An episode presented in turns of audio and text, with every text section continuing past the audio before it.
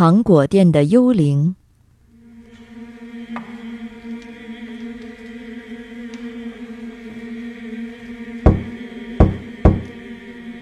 从前有一家糖果店，每天晚上都会有一个长相丑陋的女子来买糖。一天晚上，充满疑惑的糖果店老板决定跟踪那个女人一探究竟。结果发现他走进了一座坟墓，之后就不见了。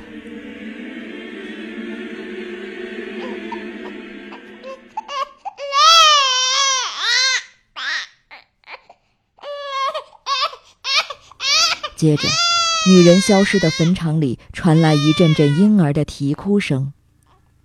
原来，这坟墓里葬的是一个怀着身孕死去的女人。孕妇虽已死去，却生下了孩子。死去的女人化成了幽灵，用糖来养育孩子。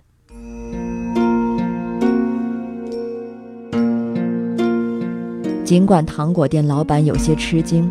但他十分可怜那个孩子，就决定把他带回家抚养。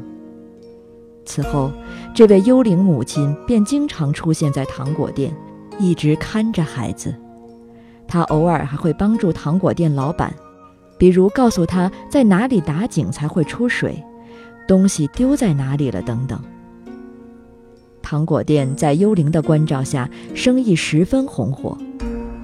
据说，幽灵所生的这个孩子后来成了一位高僧。像这样的幽灵也被称作育儿幽灵，在各地都流传着类似的故事。育儿幽灵的孩子长大后成为高僧的版本有很多，作为各地寺院的开山传说，广为流传。